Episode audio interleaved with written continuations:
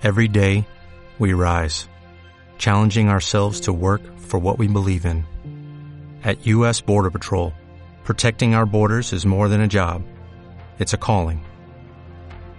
Agents answer the call, working together to keep our country and communities safe. If you're ready for a new mission, join U.S. Border Patrol and go beyond. Learn more at cbp.gov/careers.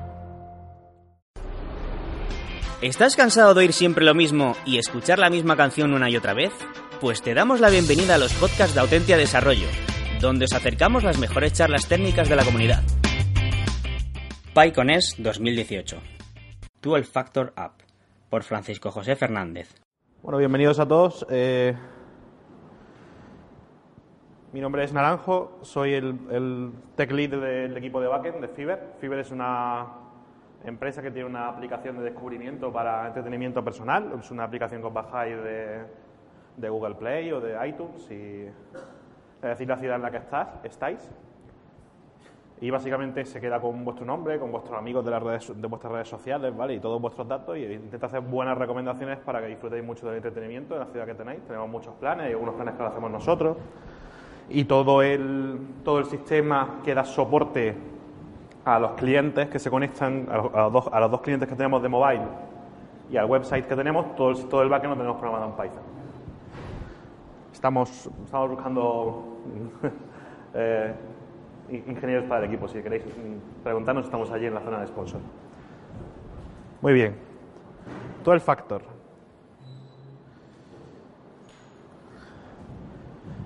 ¿Qué es todo el factor? Bueno, eh, todo el factor surge un poco en, paralelo a, una, a, un par de tendencias que se han dado en, el tema de los servicios web. Todo el factor es, un conjunto de guidelines que, se aplican a lo que serían aplicaciones que podríamos llamar software as a service. Normalmente todo el factor no lo vais a utilizar para una aplicación que sea pues en que use TK y muestre una, una guía de usuario con botones, ¿vale? Está especialmente pensado para servicios. ¿Por qué, ¿Por qué, se hace todo el facto? Pues porque tanto se popularizan mucho las aplicaciones de software as a service, que básicamente es cualquier tipo de página web o aplicación web que tengáis, como se popularizan mucho también los eh, sistemas de infraestructura basados en contenedores, ¿vale? O en, múltiples procesos ejecutándose a la vez, como, como microservicios. Entonces se, se desarrolla una serie de tecnologías, algunos conoceréis Kubernetes o otros otros sitios de internet que ejecutan contenedores como Heroku, etcétera, etcétera. Y, se van viendo que son necesarios para que funcionen correctamente con esas tecnologías una serie de principios que pueden gobernar, digamos, o, pueden guiar un poco a todos los servicios que, programemos y que facilitan mucho el, el, que tu proyecto se pueda desplegar luego en este tipo de infraestructuras. Eh, eso también responde un poco a la existencia de dos roles diferenciados que están surgiendo ahora, que es el del desarrollador y el del DevOps, y un poco pues intenta conectar el, las responsabilidades de ambos roles. Eh, todo el Factor App se basa así fundamentalmente en uso de formatos declarativos, que obviamente es muy muy importante porque porque es mu mucho mejor que lo que la configuración que tú escribas de tu aplicación o la características con las que tú escribas o detalles como es tu plataforma estén en un formato que sea declarativo como, como YAML, lo que facilita el, intercambio de información con personas nuevas que se incorporen al proyecto o facilita el, su integración con herramientas automatizadas de despliegue. Luego, necesariamente se intenta buscar aplicaciones que tengan un contrato muy sencillo, también por, un tema de simplicidad y para maximizar lo máximo su portabilidad. Pues nunca sabéis cuándo vais a desplegar la aplicación en una máquina de, de Azure o de Google Cloud, o si la vais a ejecutar en algo tipo OpenShift, ¿vale? Entonces necesitáis necesariamente que los contratos de la aplicación con el exterior sean muy sencillos. Nada de empezar aquí a utilizar SOAP, XML combinado con una cosa que habéis inventado la semana pasada. No, ¿vale? Intentamos usar siempre HTTP. Está sobre todo basado para desplegar plataformas en la nube. De hecho, si no vais a desplegar plataformas en la nube, todo el factor os va a aportar mucho, porque muchas de las ideas que tienen son aplicables a todos los casos, pero está especialmente pensado para, para plataformas en la nube. Y persigue mucho eh, una cosa que se llama paridad eh, desarrollo-producción. O sea, todo el factor insiste muchísimo en que el entorno que se utiliza para desarrollo, para testing, para alfa o para preproducción y para preproducción, la pieza de software que estáis ejecutando, el, servicio que habéis desarrollado, sea exactamente el mismo. De hecho, todo el factor dice que una vez generáis una build en desarrollo, ese paquete que se ha construido en desarrollo, ya lo habéis hecho vosotros o lo haya hecho Jenkins o la tecnología de la herramienta que tengáis de interacción continua, ese paquete exacto, que normalmente va a, estar- va ser un contenedor, es el mismo que se va a desplegar en producción y la ejecución de test va a ocurrir en exactamente las mismas condiciones que cuando generasteis el paquete. Y bueno, obviamente otra de las cosas que han fomentado todo el factor ha sido la necesidad de que las aplicaciones escalen muchísimo hoy en día, que la escala es muy importante para ahorrar costes. Eh, ¿Qué son los, los 12 factores de todo el factor? Los 12 factores de todo el factor son 12 directrices barra guías que eh, buscan que se puedan cumplir los cinco puntos que hemos hablado antes y hacer un poco la vida más sencilla a los desarrolladores. Voy a bajar esto un poco. Vale. ¿Me seguís oyendo, verdad? ¿Sí? Joder, voy a subirlo entonces. Es que se está acoplando. Me preocupa un poco. Vale. Bueno, voy a, voy a explicaros un poco los, los- rápidamente los 12 factores. Bueno, rápidamente es mentira. Eh, este es muy fundamental, ¿vale? Seguramente todos los proyectos con los que trabajáis ya lo cumplen, pero todo el factor lo, lo puntualiza un poco. Dice, usad un repositorio de código fuente para cada componente de vuestra infraestructura de servicio. ¿Por qué? Porque casi todas las herramientas que hoy en día hacen CI y CD, que despliegan eh, automáticamente en contenedores, van a pediros de origen para, hacer, para construir la- las builds URLs de sistemas de control de versiones. Entonces, un sistema de control de versiones ya es un sistema de distribución, porque se pensó para eso. Eh, no deberíais de usarlo para distribuir las builds en sí, sino simplemente el código. Y luego el sistema de control de versiones solo incluye características que nos vienen muy bien. Por ejemplo, el tagging en, Git. Podéis taguear un commit en particular del, repositorio para indicar a la herramienta de despliegue que, tiene que, que sabe que es una versión que tiene que desplegar. O, en fin, utilizar sistema de control de versiones es muy práctico. Eh, dos notas muy rápidas.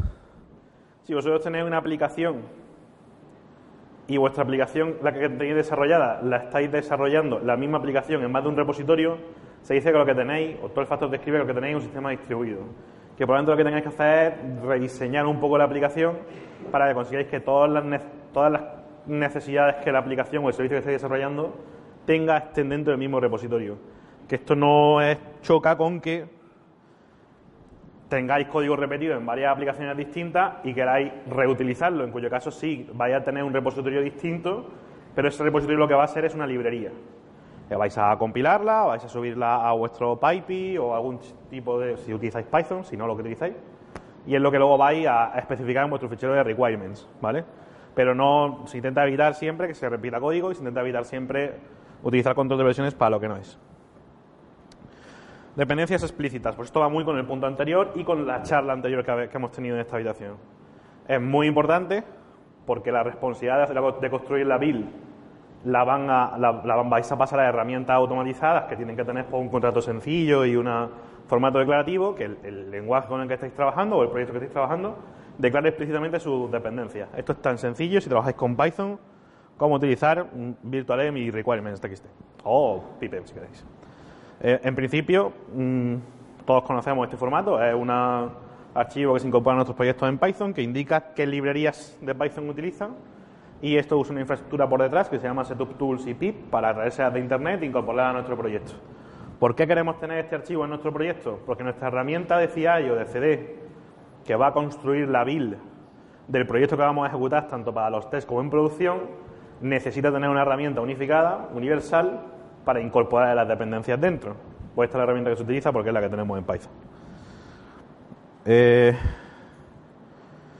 esto es un ejemplo de un fichero de, depend- de dependencia. Normalmente la gente suele poner la dependencia igual, igual y un asterisco, sobre todo en Pipen es muy común. Esto se puede poner también mayor que y la versión actual que conocéis, si queréis hacer una cosa que se llama rolling release y, que vuestro entorno de CI o inyecte dependencias nuevas cuando estén disponibles. Si tenéis buen testing puede ser incluso una idea buena.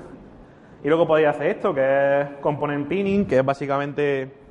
Yo sé que la versión 2.0 me funciona, me la he bajado de internet, ahora mismo tengo la 2.0.3 y no tengo ningún problema y me fío que Django, la gente del proyecto Django, no me va a romper compatibilidad hasta que no cambien la, la minor de la versión. Vale, pues le decimos a Pi, bájame todo lo que esté por encima de la 2.0 no me baja lo que pase o lo que llegue a 2.1.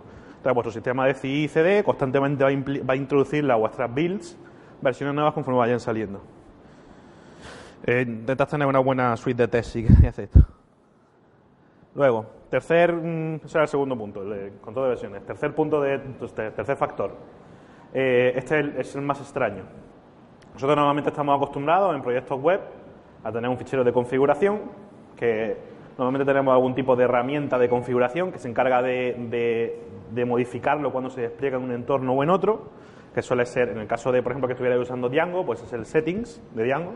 En el caso de que uséis otra aplicación, pues soléis tener un sistema de, configuración en el que se le inyecta la, configuración a lo mejor a través de un YAML. En fin, una cosa que dice todo el factor es, como la imagen que vais a construir de vuestro proyecto eh, se tiene que pensar para que se pueda ejecutar en distintos sitios o en distintos stages de vuestra infraestructura, toda la configuración que tenga que ver con los servicios con los cuales vuestro servicio interactúa, por ejemplo, si tenéis una página web la configuración que tiene que ver con qué base de datos utiliza y cómo se conecta a ella y qué credenciales tiene, no debería de ir en un fichero de vuestra aplicación porque ese fichero se va a congelar y se va a introducir dentro de una imagen de Docker y no lo vaya a poder cambiar. Y además, si, si lo cambiáis en desarrollo y en producción general hay una imagen diferente, aunque solo cambiéis el fichero de, configuración, estáis violando el principio de mm, mantener paridad de desarrollo-producción. Entonces, ¿qué es lo que dice todo el factor? Oye, las variables que vayan a cambiar de un entorno a otro, inyectarlas a través del environment. El environment es una serie de variables que están definidas en, en una terminal en particular, en un ordenador, que se inyectan a los ejecutables que lanzáis con ella y que los ejecutables pueden consultar, ¿no? La habréis visto mil veces, son todas las palabrinas estas que salen en mayúsculas. Pues, por ejemplo, esto sería un fichero de environment que utilizaríais en, en producción para vuestra aplicación y en desarrollo para vuestra aplicación, aunque lanzarais el mismo contenedor que habéis generado para trabajar con el proyecto, estas variables de entorno las modificaríais. ¿Dónde? Pues si usáis Kubernetes, estas variables de entorno se inyectan en el, en el, en el archivo de definición de vuestro servicio. Si usáis otra herramienta, vais a tener alguna forma siempre de generar variables de entorno, porque es una herramienta extremadamente común. Eh, ya habéis visto antes que, por ejemplo, pipen inyecta automáticamente todos los ficheros .m que encuentra.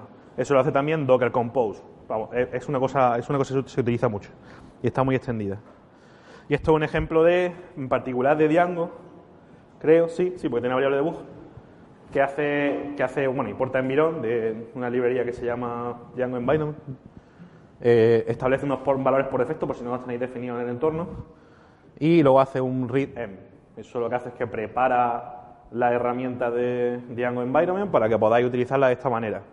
Vosotros cogéis vuestro archivo de configuración y en vez de escribir debug igual a false, por Dios, eh, ponéis debug igual a environment y el valor que queráis, el valor que se le tiene que inyectar desde el environment. Con esto conseguís que estos settings no estén escritos directamente en vuestro archivo, sino que vengan del environment. ¿Dónde ponéis valores por defecto? En la definición de arriba de esos valores, ¿vale? Los que tengáis, los que, para los que necesitéis valores por defecto, para los que no, pues no hace falta. Eh, cuarto factor, servicios desconectables. Idealmente, para que tu aplicación sea amigable de desplegar en un entorno de microservicios con montones de componentes individuales que pueden fallar, todos los servicios externos de vuestra aplicación, o dicho de otra forma, todo el estado que vuestra aplicación necesita almacenar, tiene que poder o tiene que la aplicación tiene que tener una alta compatibilidad con que ese estado no lo tenga disponible. O dicho de otra forma, si vuestra aplicación tiene una base de datos para almacenar su estado, tenéis que poder funcionar con esa base de datos funcionando y con esa base de datos caída. No puede ocurrir que nos conecte el Postgres y vuestra aplicación devuelva un 500 y el usuario se quede en plan, ¿qué pasa aquí? Porque en un entorno de microservicios vaya a tener muchos componentes individuales que el propio ejecutor de, Kubernetes puede decidir destruir y reconstruir en otro sitio porque necesite el clúster para algún motivo. Entonces, vuestra aplicación tiene que tener una alta reliability en este sentido. Tenéis que tratar todos los servicios que vuestra aplicación utilice como que, como que son desconectables, que pueden estar ahí o pueden no estar ahí. Y tenéis que intentar todo lo posible funcionar sin que esos servicios estén, estén conectados. Por ejemplo, si tenéis una página web, probablemente todo el contenido que generéis, que no sea dinámico, lo tengáis cacheado. Bueno, pues si no tenéis acceso a la base de datos, devolver la caché. Si no tenéis caché, intentad devolver algo. Pero la cuestión es que la aplicación tiene que tener una, alta resiliencia a este escenario. Vale. Vale. Luego, quinto factor, mm, compilar, publicar y desplegar en, factores, en, momentos totalmente diferentes y, en, y en, pasos totalmente diferentes. ¿Esto en qué consiste? Esto consiste en que no deberíais de trabajar nunca, compilar, por ejemplo, nunca en las máquinas de producción, sino que la fase en la que cogéis vuestro proyecto que está descrito dentro de un repositorio, según hemos dicho el factor 1, y lo convertís en un asset ejecutable, debería de ocurrir fuera de las máquinas de producción. El entorno, por ejemplo, vuestro entorno de iteración continua debería hacerlo, debería de coger ese eh, código fuente, convertirlo en ejecutable y publicarlo en un registro de Docker. Pero eso no lo tenéis que hacer ni en vuestra máquina, ni tenéis que en el servidor de producción hacer un pip install un build de log, no sé qué. No, no tenéis que hacer nada de eso.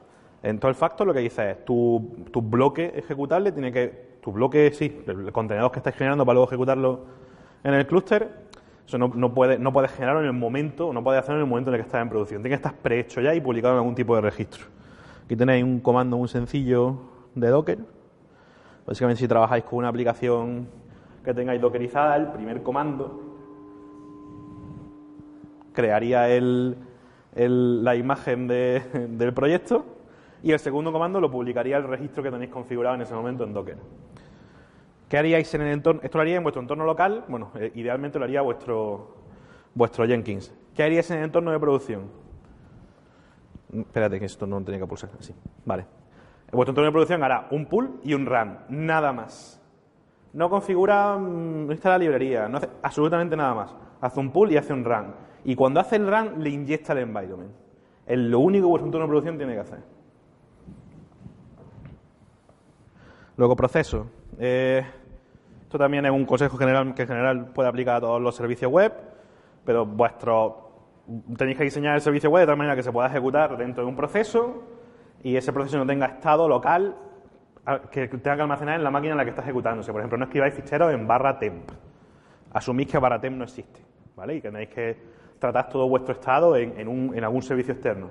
Si necesitáis un servicio externo, si necesitáis almacenar necesariamente algún archivo temporal, usad algún servicio externo mm, de, que podáis descartar para almacenarlo. Pero que vuestra aplicación eh, no, no, dependa de otra ejecución de sí misma.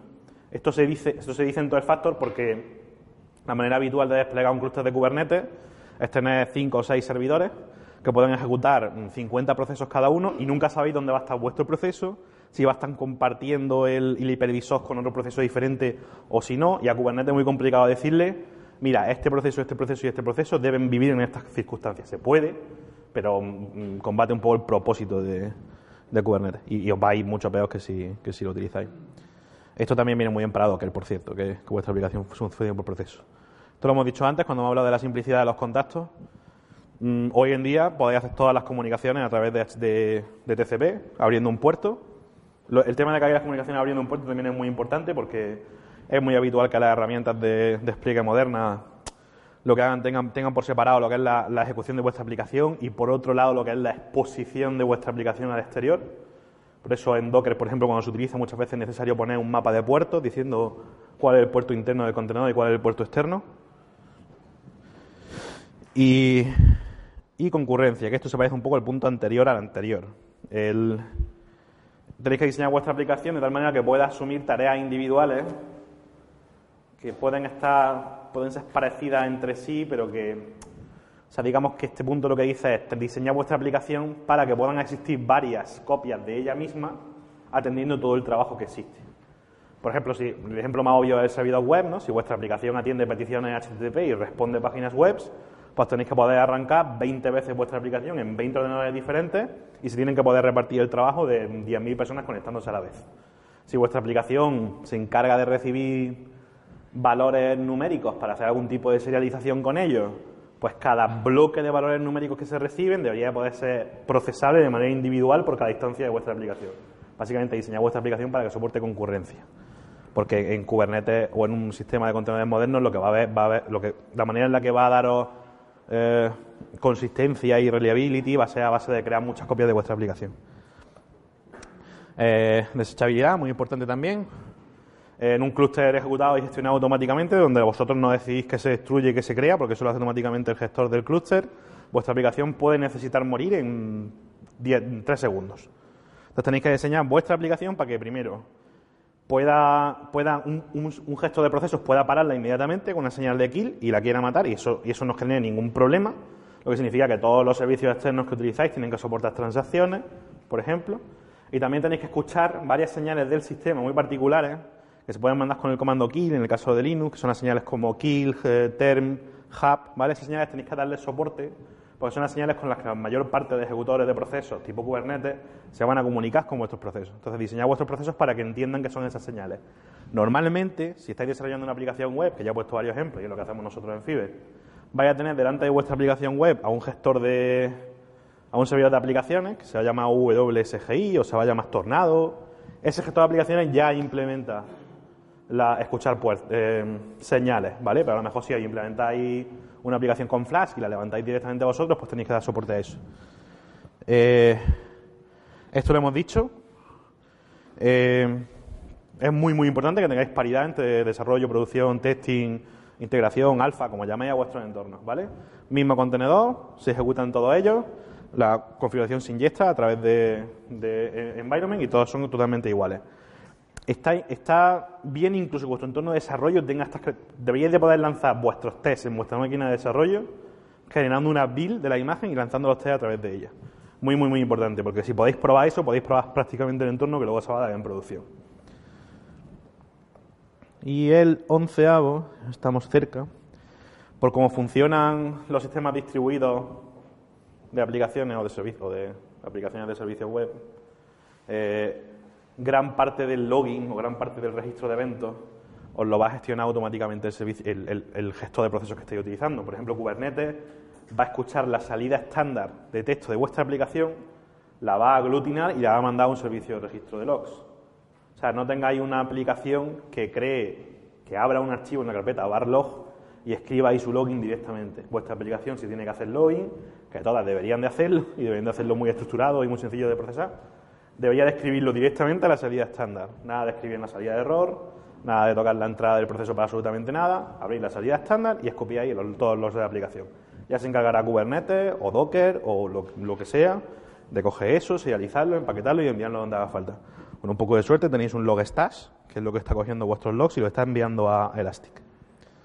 Aquí tenéis un ejemplo de configuración para la librería de Python Login, estándar de login en Python, muy recomendable, que lo que hace es que registra un handler, que es un string handler, formato simple, level info, y arriba está registrado como que es lo que tiene que imprimir. Esto es lo que tendréis que hacer. Nada de logs super siniestros que mandan a servicios raros, porque si no tenéis que tratar ese servicio como un servicio desconectable y es un Cristo, no, no. Lo mejor es que escribáis todo por la salida estándar y le dejéis a Kubernetes gestionar ese log. Y luego, eh, último punto, eh, para que se dé realmente la separación entre desarrollo y producción, no hay ningún proceso que vosotros hagáis sobre los datos de vuestro servicio en producción lo tendréis que hacer a través de herramientas que no sean vuestro servicio explícitamente. Por ejemplo, vosotros no podéis tener una base de datos a la que estáis accediendo a través de un ORM y para hacer algún cambio arrancar el, vuestro cliente de Postgres y conectarlo directamente a la base de datos.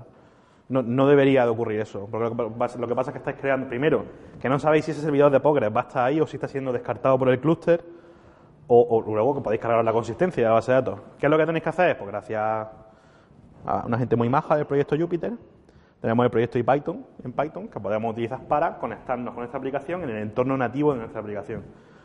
¿Qué pasa si queremos utilizar esto en producción? No nos conectamos ni intervenimos en un proceso de Kubernetes haya lanzado para a través de él conectarnos. No, le pedimos a Kubernetes que nos levante un servicio en el que vamos a hacer una tarea de mantenimiento, nos conectamos a través de Python y lo hacemos. Y luego lo destruimos. Así es como tenemos que trabajar. Y nada, estos son un resumen de los, de los 12 puntos. Si, esto es todo. Si tenía alguna pregunta o algo, la puedo responder.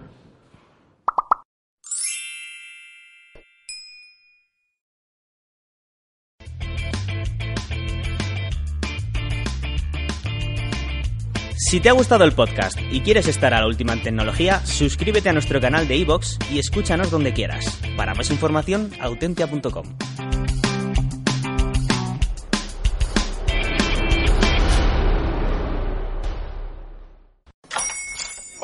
buenos días, mi pana.